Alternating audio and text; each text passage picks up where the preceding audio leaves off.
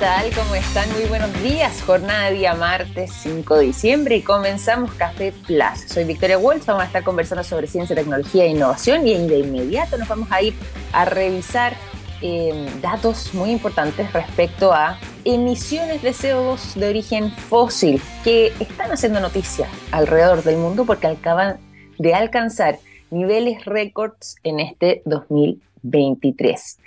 Supondrán estas cifras, em, según las proyecciones que se han estado haciendo de acuerdo a eh, estos niveles récords que alcanzamos este año, supondrán 36.800 millones de toneladas de este tipo de emisiones, un 1.1% más que en 2022, todo esto según el último informe de Global Carbon Project. Esto han indicado además eh, en gran medida viene justamente de emisiones de los principales países que más eh, generan este tipo eh, de emisiones que vendrían siendo en este año en particular China e India y que las emisiones globales de carbono que provienen de combustibles fósiles van o han seguido más bien al alza particularmente este año y como les decíamos antes, alcanzando estas cifras récord. 1.1% más respecto a solamente el año 2022. Aunque si bien las emisiones han estado disminuyendo en algunas regiones puntualmente, como eh, Europa e incluso en América, sobre todo más Estados Unidos, que también es uno de los principales responsables en todo esto, pero que al menos ha tendido a la baja durante este periodo, lo que pasa con países como China e India, que les mencionaba anteriormente, han estado al alza y eh, la población conjunta de ambos países respecto a toda la población a nivel global es de un 35%. Entonces, lo que pasa en estos dos verdaderos gigantes donde está alojada el 35% de la población mundial, bueno, termina siendo tremendamente relevante para, para todos nosotros eh, poder conocer lo que ahí pasa, porque finalmente estamos hablando de más de un tercio de nuestro planeta solamente concentrados en estas dos naciones, en estos dos países, y que actualmente no han disminuido tampoco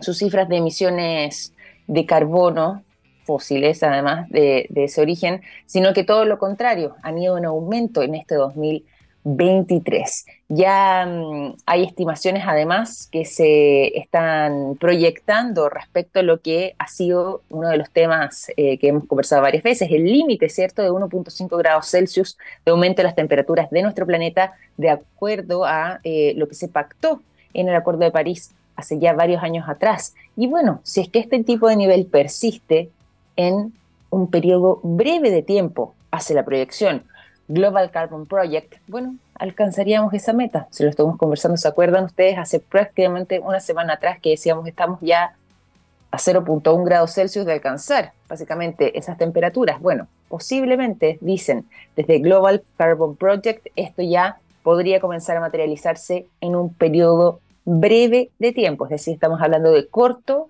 tal vez si tenemos algo de suerte, mediano plazo, pero no han habido eh, no ha habido un, verdadero cambio, una generación eh, completa para poder reducir este tipo de emisiones globales que nos están afectando y que sabemos también pueden ser catastróficas en el medio ambiente y por supuesto en nuestra propia vida y en los ecosistemas a nivel mundial. De este tipo de temas van a estar conversando además en la COP28 que se va a estar desarrollando en Dubái. Por lo mismo, durante esta mañana tendremos una muy interesante invitada que va a estar conversando con nosotros eh, y nos va a estar contando cómo es que eh, ellas han estado preparando desde la entidad que ella representa para poder justamente ser parte de esta COP28. Vamos a estar conversando sobre ese tema y más después de la música, porque a continuación los dejo con el sonido de Google Dolls, la canción Iris, es lo que suena a continuación. Dejamos el sonido de Google Dolls, dejamos la canción Iris para irnos a la conversación y se los veníamos adelantando. Vamos a estar, ya estamos en realidad en contacto con nuestra invitada del día de hoy para poder profundizar respecto al rol que una destacadísima fundación ha estado teniendo eh, en materia medioambiental, particularmente lo que es eh, esta COP28 que se desarrollará en Dubái y donde ya están eh, alojándose, donde están llegando ya los distintos actores que van a ser parte entonces de este encuentro a nivel internacional. Por lo mismo, durante esta mañana queremos conversar con quien es la directora de Fundación Merista, hoy junto a nosotros, Sonia Español, para eh, conocer en profundidad el trabajo que han estado desarrollando y lo que va a ser también su presentación eh, en esta instancia de la COP28. ¿Cómo estás, Sonia? Bienvenida a Café Plus. Muy buenos días. Muchas gracias, muy bien. Muchísimas gracias por la invitación. Qué gusto tenerte por acá, qué bueno que nos puedas acompañar. Tú ya estás en Dubái, estás instalada ya desde hace algunos días atrás, eh, representando y aquí trabajando, ¿cierto? Eh, como directora de Fundación Meri. Cuando estamos hablando de esta fundación, para contextualizar y también para que conozcan nuestra audiencia, eh, ¿cuál es el trabajo que ustedes desarrollan? ¿Hace cuánto tiempo han estado en esto y cómo también se han estado preparando para esta instancia, particularmente la COP28? Mira, pues justamente como tú dices, llevamos ya casi una semana instalados aquí en Dubái para asistir a la COP28. Fundación Meri es una fundación que pertenece al grupo de filantropía Cortes Solari, que lleva aproximadamente unos 25 años en Chile tratando de promover el desarrollo integral y sostenible. Y dentro de esta fundación, Fundación Meri, que es la fundación efectivamente que yo dirijo, ve un poco más lo que es el área científica, justamente de cómo podemos ayudar desde la investigación científica, la educación ambiental y la advocacia a la conservación de diferentes ecosistemas que son sumamente estratégicos para combatir el cambio climático. Entonces, tenemos esta eh, crisis climática que, que, todos estamos viviendo y entonces desde aquí, desde la Fundación, llevamos ya como cinco años teniendo una relación muy concreta y muy estrecha junto al IPCC que es el panel de expertos de cambio climático de Naciones Unidas y la Organización Mundial Meteorológica, en las cuales nos unimos todos los años para realizar y desarrollar el pabellón científico para la acción climática en las COPs. Entonces ahí vemos como todo el trabajo del año que lleva haciendo la, Fundación se ve reflejado finalmente en este pabellón. Oye, muy interesante porque además eh, no es cualquier instancia, como lo hemos dicho, y además eh, acá también hemos estado siguiendo todo lo que tiene que ver con esta fase previa y bueno, finalmente lo que va a ser también el desarrollo de esta COP28. Eh, y hemos conversado y le hemos contado también a nuestra audiencia parte de los temas o los ejes centrales que están dispuestos también para esta instancia en particular, para este año y lo que va a ser este desarrollo. ¿Qué es lo que se va a estar discutiendo en esta cumbre en particular? ¿Y cuál es la relevancia, crees tú, hoy por hoy, eh, con la situación actual que estamos atravesando, la relevancia que va a adquirir esa conversación en esta instancia?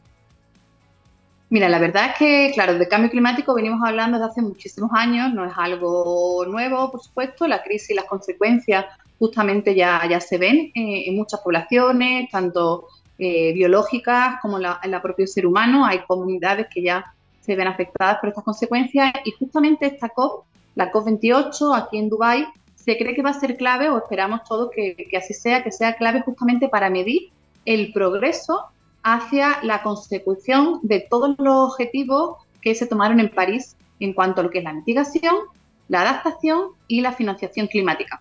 Entonces, ojalá poder tener como un análisis de, de, cómo vamos, hacer un balance mundial justamente y poder entonces tomar las diferentes acciones que sean aún más firmes si es necesario, de las que ya se tomaron en, otras instancias y también ver cuál es el camino para poder llevarlas a cabo, ¿no? Como que se espera realmente de esta mm. COP que sea una COP muy de acción, no tanto de, palabras, y en algunos aspectos ya se empieza a ver, ¿no? Eh, en los primeros cuatro días eh, de la COP ya hubieron varios anuncios y si no recuerdo mal, eh, llevábamos como en un compromiso de diferentes países de alrededor de 57 billones justamente para, trabajar en las consecuencias del cambio climático. ¿no? Entonces, se espera, como te digo, que sea un momento clave, una COP eh, totalmente decisiva para medir cómo vamos y qué nos falta. Sí, bueno, y también puede pasar, eh, y esto yo lo he escuchado como comentario, pero aquí también eh, es bueno que te tengamos a ti justamente como directora de Fundación Meri también lo que tiene que ver con ese tipo de representaciones. Muchas veces la gente piensa, ok, esto es algo netamente de eh, los estados, ¿cierto?, que se agrupan en esta cumbre y como si no hubiese otro tipo de actores participando. Eh, ¿Cuál es el aporte que hacen? Tanto las fundaciones, en este caso, las organizaciones ambientales, incluso también las organizaciones filantrópicas en este tipo de instancias o particularmente en lo que es esta COP28. Mira, la verdad es que es una súper buena pregunta y muchas veces nos lo preguntan a nosotros, a nuestros propios conocidos, Y llega un punto en el que hay como varias eh, vías en, las cuales uno se da cuenta de que sirve mucho estar aquí.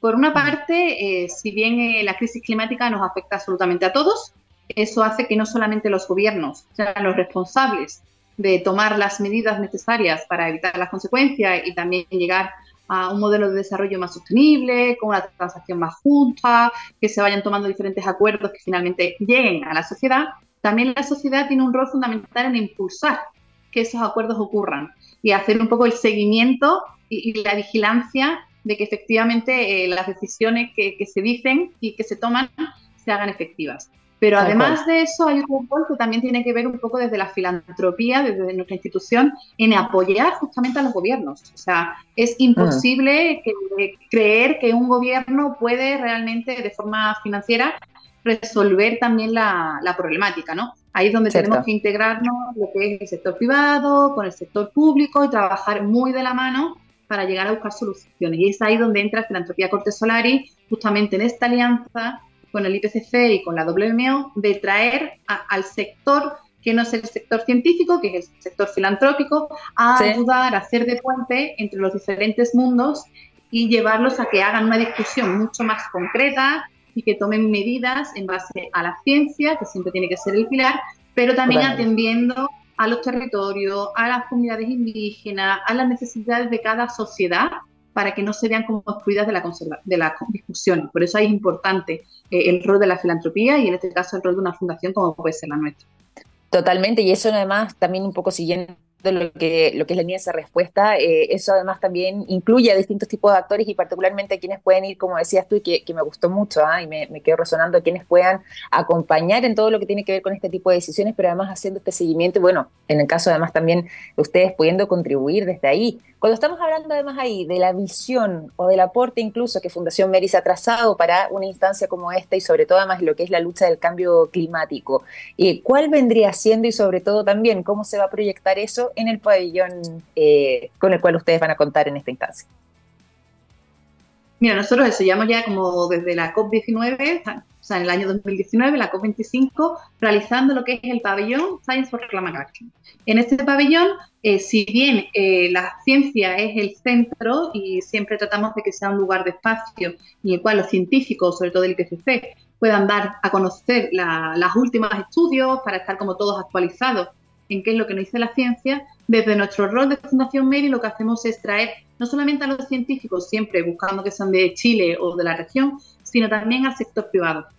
Y, mm. sin ninguna duda a las comunidades. Y tratamos de que todos se encuentren aquí un lugar en el que puedan conversar, puedan debatir, estar de acuerdo o no estar de acuerdo, pero la idea es con un objetivo de poder buscar acuerdos mínimos que nos unan a todos tanto ya te digo, como idealmente en Chile, pero también en la región. Entonces ese es un poco siempre el espíritu eh, que traemos a, a estas COP y de hecho, por ejemplo, ahora mismo, mientras yo estoy hablando con vosotros, en el pabellón están ocurriendo eventos alrededor de la financiación climática, alrededor del conocimiento de los pueblos originarios, en, justamente en, materia de cambio climático y todo eso se hace en el pabellón con diferentes actores, ¿no? Y esa es un poco la, metodología de trabajo de, de la Fundación hasta ahora y lo que pretendemos además este año, con un poco de cambio y que siga futuro, es generar mesas de trabajo. O sea, que no solamente nos quedemos otra vez en el discurso, que, está muy bien, sino que avancemos justamente a trabajar en, comunidad. Y hemos hecho ya mesas de trabajo de toda la región de, Latinoamérica, buscando consensos, consensos en la conservación oceánica y terrestre. Y tuvimos muchísima participación de cuatro países de la región tratando eso, ¿no? Como dentro del rol que tenemos como filantropía y, de fundación, que no somos gobierno, podemos como meter un poquito más la cuchara, ¿no? Como tratar de exprimir o, de impulsar un poco más que se tomen acuerdos. Y eso es lo que queremos hacer esta COP, como algo diferente, y lo que vamos a seguir trabajando en el resto del año, ¿no? En estas mesas de trabajo para tratar de adelantar un poco más la discusión. Oye, ¿cómo ha sido esa experiencia? Bueno, acá nosotros lógicamente muchas veces tenemos que centrarnos en, lo que estaba pasando en Chile, pero ¿cómo ha sido esa experiencia de las mesas de trabajo, ya sea en nuestro país o quizás, como decías tú, en el resto de los países de la región donde ustedes han podido eh, generar este tipo de encuentros? Mira, este año justamente en Colombia, el pasado julio, hicimos la primera sesión de las mesas de trabajo de América Latina en conservación, la protección de conservación de océanos y terrestre. Y la verdad que fueron un éxito. Eh, tuvimos la representación de ministerios desde eh, Brasil, Colombia, Argentina, por supuesto Chile, eh, Perú, vinieron de Guayaba, o sea, la verdad que tuvimos como mucha representación y de ahí conseguimos sacar como las primeras recomendaciones que deberíamos de tomar ojalá como región para llegar como nuestra meta de la COP30 con un acuerdo. Ese es como nuestro objetivo, ¿no? Como te digo, tratar de exprimir un poco más, de impulsar eh, acciones más concretas en, conservación oceánica y terrestre. Y ahora, durante la COP, hicimos como la segunda sesión, aprovechando que toda la región de la TAM está aquí, todos los negociadores realmente están aquí. Dijimos, ok, vamos a aprovechar esa instancia y os vamos a tratar de volver a exprimir un poquito y, de volver a, a presionar para conseguir acuerdos. Y ahí fue justamente ayer, y tuvimos la presencia de Argentina, de Colombia, así que vamos como poquito a poco, porque son, es un camino largo, nosotros nos propusimos que llegara hasta el 2030, entonces un poquito largo el camino, pero ahí vamos, vamos a, vamos a conseguirlo. Oye, pero qué bueno, y qué bueno además que sea una instancia tan provechosa, sobre todo para poder seguir, como decías tú, exprimiendo y generando eh, este tipo de posibilidades que se vayan eh, abriendo además estos espacios, sobre todo cuando estamos hablando de eh, una situación tan compleja y tan grave como la que estamos atravesando eh, ahora a nivel global, a causa también de todo lo que estaba pasando en materia de cambio climático y bueno, por supuesto, cómo esto afecta también a nuestro medio ambiente. Además de eso, se hizo un anuncio para este año respecto a un fondo de pérdidas y de daños que han estado lanzando. ¿Cuál vendría siendo la importancia de este fondo y si es que lo llevamos, por ejemplo, a países como el nuestro, países como Chile, ¿cuál es la, relevancia que adquiere? Mira, la verdad es que sí, claro, justamente estamos en la instancia, un poco lo que hablamos en esta COP, en la cual eh, la financiación climática es una de las aristas que, se está tocando muchísimo, se está tratando eh, de conseguir eh, cifras, de conseguir sobre todo instrumentos que después hagan efectivo esos compromisos que están teniendo los países, ¿no? En una, cifra, la verdad, que, que bien alta. Porque si bien es cierto que tenemos muchos instrumentos financieros para la financiación climática, como pueden ser los bonos verdes o las inversiones directas, después el problema es cómo esos fondos realmente se administran, eh, quién tiene acceso a esos fondos y cómo después el país que ha conseguido entrar en esos fondos los puede em, llevar a cabo y de forma efectiva. Entonces, claro, ahí se vuelve también un poco eh, el complejo, eh, el sistema de, financiamiento, de cómo los gobiernos justamente no pueden solos hacerse cargo de todo esto, porque finalmente un gobierno puede estar tres, cuatro años en un país, la crisis climática eh, nos preocupa no solamente ahora, sino también para el futuro de las próximas generaciones, y es donde instituciones a lo mejor sociales, como puede ser la filantropía, tienen un rol súper importante y también los privados, ¿no? Porque ahí sí se ve un poco más eh, el camino a, largo plazo eh, y eso ahora mismo es totalmente necesario. Y justamente eh, en términos económicos, si bien hay estos fondos que se van anunciando en la, en la COP, también hay cifras que hablan de que es insuficiente. O sea, mm. el Banco Mundial comentó hace relativamente poco en un informe que se debería de invertir aproximadamente un 1,4% del PIB al año y podríamos reducir las emisiones de los países en desarrollo en un 70% para el 2050. Entonces, mm. aún falta, eh, no llegamos a, esa cifra. Eh, los costos globales eh, de eventos climáticos que ya se pueden atribuir al cambio climático ascienden aproximadamente a 143 mil millones al año. O sea, oh, qué increíble. efectivamente altísimas. Mm. Entonces, el dinero que también se requiere para poder hacerse cargo de, estas consecuencias. Y como hablamos, en muchas comunidades ya lo están sufriendo. Es mucho dinero, es mucha la financiación, pero además se requiere eh, acciones concretas, efectivas y urgentes. Esto no puede seguir eh, esperando y no puede seguir delatándose eh, esta creación de los fondos que esperamos que justamente en esta COP sea un punto a resolver. Bueno, y justamente por lo mismo, expectativas que hayan eh, de acá hacia el final de lo que vaya a ser esta COP, estamos hablando todavía de días porque quedan días por delante para, para poder eh, verlo plasmado quizás en todo eso, pero ustedes como fundación, ¿cuál es la visión que esperan o cuáles son los objetivos que esperan poder alcanzar hacia el final de lo que sea este encuentro en particular? Claro, desde lo que es la COP28 en sí, eh, yo me esperaría justamente eso, ¿no? que se determine en la medida de lo posible, cómo van a ser estos mecanismos de financiación mm. eh, climática, eh, cómo van a llevarse a cabo eh, y que, se empiecen a bajar un poco más a los territorios, a los diferentes países y que se empiecen a encontrar justamente el detalle chico, la, letra chica de estos grandes acuerdos, ¿no? que llevamos muchos años escuchándolo y ahora deberían empezar a, entenderse. Y desde lo que es la, fundación, el objetivo que nosotros tenemos este año propio es justamente seguir apoyando la evidencia científica del IPCC y de la WMO, siempre generando puentes con el sector privado y justamente este año dar ese pequeño salto a no solamente eh, ser un, espectador, entre comillas, y traer siempre el conocimiento, sino empezar a generar más acciones de diálogo en estas mesas de, trabajo y buscar justamente eso, ¿no? Compromisos, mínimos acuerdos entre todos los países pero empezar a, generarlos para que lleguemos a, la próxima COP con idealmente una mirada regional y acuerdos regionales en materia de conservación oceánica, terrestre y también en educación, que es un pilar fundamental eh, para la resolución de la crisis climática.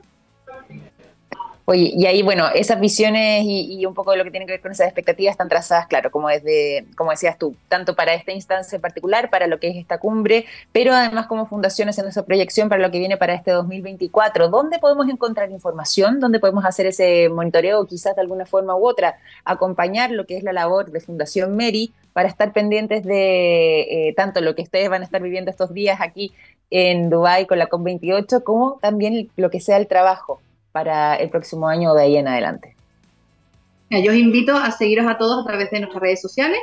Por una parte, tenemos la página de filantropiacotosolari.cl, también información en la fundación Mary.cl y eh, pensando justamente en lo que está pasando ahora eh, en la COP, todos los eventos que nosotros llevamos a cabo dentro del pabellón Science for Climate Action tienen streaming, se pueden ver desde Chile, en traducción al español o al inglés, para que sea totalmente disponible para todo el mundo. y ahí nos pueden seguir entonces a través de www.fcs.tv. Ahí van a ir viendo el programa, pueden conectarse cuando quieran y por supuesto a través de, del Instagram filantropicortosolari.c. Fantástico, entonces ahí también todos los canales de información, de comunicación y por supuesto además el sitio web para poder conocer y profundizar más. Y bueno, un maravilloso trabajo el que ustedes como Fundación Meri también despliegan, eh, más aún en este tipo de instancias eh, tan relevantes a nivel internacional como puede ser incluso una cumbre tan importante como es la COP28, desarrollándose en Dubái y además eh, contribuyendo, como decíamos antes, en todo lo que tiene que ver con materia de medio ambiente y bueno, ahora también con esta crisis de cambio climático donde ustedes han tenido un rol relevante a la hora de poder acompañar eh, asesorar, fiscalizar también, estar observando eh, a las medidas que se vayan tomando y por supuesto contribuir desde esa vereda. Así que te quiero agradecer además, Sonia, por esta conversación, por este contacto directamente desde Dubái, donde eh, se está ya comenzando a desarrollar todo lo que tiene que ver con esta cumbre internacional de la COP28 y por tu tiempo, la disposición para poder conversar con nosotros. No, muchísimas gracias a vosotros, Victoria. El interés por, por estas temáticas a nosotros siempre nos, interesan, totalmente disponibles a lo que necesitéis, así que de verdad muchísimas gracias. Gracias a ti, un abrazo grande, que estés muy bien. Abrazos desde Dubái. chao, chao. Chao. Desde Dubái hacia Chile, entonces para Sonia Español, directa, eh, directora, digo, de Fundación Meri, con nosotros durante esta mañana en Café Plus. Tremenda conversación que vamos a eh, finalizar a continuación con buena música porque seguimos entonces con el mejor sonido aquí en Café Plus. 9 de la mañana con 42 minutos y ya estamos de regreso en Café Plus para contarles a ustedes lo que a mí me contó un pajarito. Sí, me contó un pajarito que SQM tiene una exitosa alianza público-privada en litio y que trabajan día a día en todas sus líneas de negocios para entregar productos de estándar mundial en salud, en alimentación, en energías limpias y en electromovilidad, construyendo así un futuro más sostenible. ¿Cómo sé de todo eso? Fácil, me lo contó un pajarito. SQM, Soluciones para el Desarrollo Humano. Bueno, si hay temas que se van a estar tomando la agenda por estos días, tienen que ver justamente con lo que conversábamos recién, todo lo que está vinculado a temas de cambio climático, temas medioambientales y por supuesto todo esto bajo el paraguas, ¿cierto? De lo que está sucediendo con eh, la cumbre, eh, o más bien lo que es la COP28 que se está desarrollando en Dubái, que ya está acá a puertas de, eh, de, comenzar, pero donde justamente en este tipo de encuentros distintas entidades, bueno, por supuesto estados, instituciones también como incluso la misma Fundación Meri con quien estábamos conversando recién, van a estar presentes para poder eh, contribuir ya sea con su visión, eh, con sus aportes y sobre todo también para poder estar no solamente adquiriendo estos compromisos, sino que siguiéndolos exhaustivamente porque ya hay novedades también, así como les comentábamos antes respecto a estos récords de emisiones de carbono que estamos alcanzando para este año 2023, tristemente. Bueno, ya también se sabe que desde este año en particular, este 2023, no solamente habrá sido, digo porque todavía no ha culminado, ¿cierto? Pero el año más caluroso desde que tengamos registro y, y posiblemente además el año más caluroso en miles de años, sino que además es el año en que le decimos adiós a la normalidad climática. A ver, ¿a qué me refiero? ¿Qué tiene que ver con todo esto? Bueno, justamente porque con todos los récords que se han roto en este año 2023, ya sea en temperaturas, ya sea en emisiones eh, u otro tipo de niveles que se estén sondeando, lo que se ha podido establecer para este año 2023 es que ya estamos viviendo un tipo de clima que es distinto al clima donde floreció nuestra civilización. Es decir, cuando ya la humanidad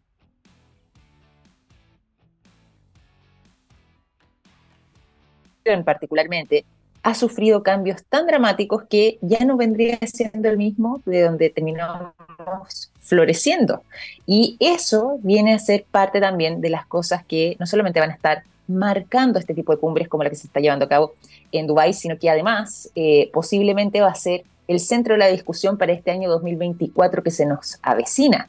Ya hay expertos que están solicitando lo que tiene que ver con la adaptación de cultivos y sobre todo además en el día a día de las propias ciudades para que podamos contar con mayor cantidad tanto de, uno, refugios, como también de áreas verdes, de modo de poder a lo menos mitigar en el día a día, en la vida de las personas, los efectos de este tipo de eh, crisis climática que estamos atravesando.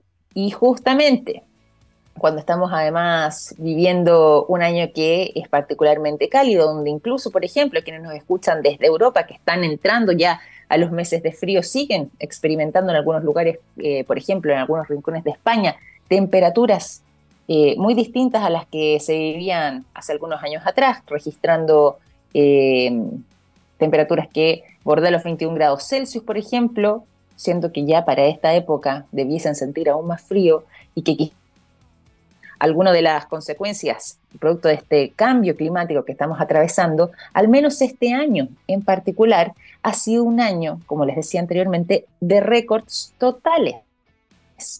Récords totales como nunca antes lo habíamos visto además en nuestra historia. Eh, y como además también las proyecciones indican, no tiene que ver solamente con las mediciones de los registros, sino que además con cómo nuestro planeta en general venía comportándose durante eh, los últimos eh, cientos y tal vez miles de años incluso. Este año, este digo, de récords eh, totales han venido además a acentuar la crisis en meses particulares, como son el mes de junio y julio, que vendrían siendo no solamente los más cálidos de su historia respecto a años anteriores, sino que además esa tendencia siguió desplazándose también hacia agosto, septiembre y octubre, pero particularmente lo que tiene que ver con la mitad del año, junio y julio eh, em, específicamente, han sido de los meses más cálidos registrados en nuestra historia en general y que coincide con el verano además del hemisferio norte. Nosotros ahí lo, nos lo sorteamos de la misma manera porque al estar nosotros acá en el hemisferio sur, claro, nosotros estábamos viviendo meses de invierno, pero un invierno que también conversamos varias veces eh, fue muy distinto a los inviernos que veníamos acostumbrados. En nuestro caso, al menos en el caso de Chile, si bien hubo un poco más de lluvias, las temperaturas no eran eh, dramáticamente heladas para eh, esta fecha. todo lo contrario, era un invierno un poco más cálido de lo que estamos nosotros acostumbrados, sobre todo a quienes, por ejemplo, eh, en la ciudad de Santiago o habitan en, zonas precordilleranas, habían podido registrar eh, en años anteriores. Bueno, todo ese cambio ha sido parte entonces de lo que ha estado sucediendo con eh, este cambio climático, pero que además, como les decíamos, ya se ha llegado al límite de seguridad para el planeta, según se ha establecido y según también fue el acuerdo trazado en el año 2015, en el Acuerdo de París, de eh, no superar el 1.5 grados Celsius de eh, aumento de las temperaturas, sino que todo lo contrario, mantenernos como ese tope y ya estamos en 1.4 grados Celsius, casi llegando a ese límite, límite de seguridad para el planeta, como que ese escenario desde 2015 hasta la fecha, en prácticamente ocho años, haya podido revertirse. Todo lo contrario, hemos seguido un aumento. Eso es lo llamativo. Y por lo mismo, tristemente, no se ve mayor esperanza para lo que pudiese ser el 2024. Y bueno, por lo mismo, es que no solamente les compartimos a ustedes estos datos, estas cifras, sino que además, como les decía, posiblemente esto sea parte de los temas que se estén tomando la agenda en el marco de la COP28 y respecto a lo que va a ser las discusiones que se generen, los compromisos que se adquieran y la visión que compartan los distintos estados contemplando lo que pudiese llegar a suceder de acá hacia terminando el 2023, ¿cierto? Pero 2024 hacia adelante para ver si es que efectivamente vamos a llevar nosotros como seres humanos al planeta a un nivel de estrés climático tan grande donde incluso nuestras propias vidas puedan verse en peligro a causa de esto, y no solamente las propias, sino que de eh, todos los seres vivos que hay actualmente en nuestro planeta. Bueno, compleja la situación, eh, un año difícil, un año que ha venido a romper récords y que son los saldos que ya comienzan a evidenciarse cuando estamos por culminar este 2023, el año más cálido desde que haya registro eh, un año además donde ya el clima en el que floreció nuestra civilización termina siendo diferente al cual estamos viviendo nosotros ahora, y eso es netamente también, o en gran medida, prácticamente la responsabilidad completa va por eh, la acción humana.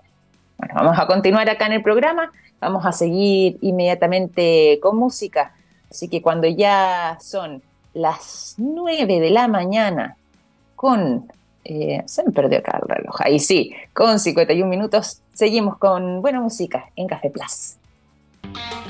Y ya estamos de regreso para contarles a todos ustedes que en SQM trabajan en innovación y tecnología para crear productos de alto valor agregado desde Chile para el mundo. Así es, SQM es una empresa chilena con presencia global comprometida con la sostenibilidad y con las comunidades. ¿Cómo sé de todo eso? Fácil, me lo contó un pajarito. SQM, Soluciones para el Desarrollo Humano.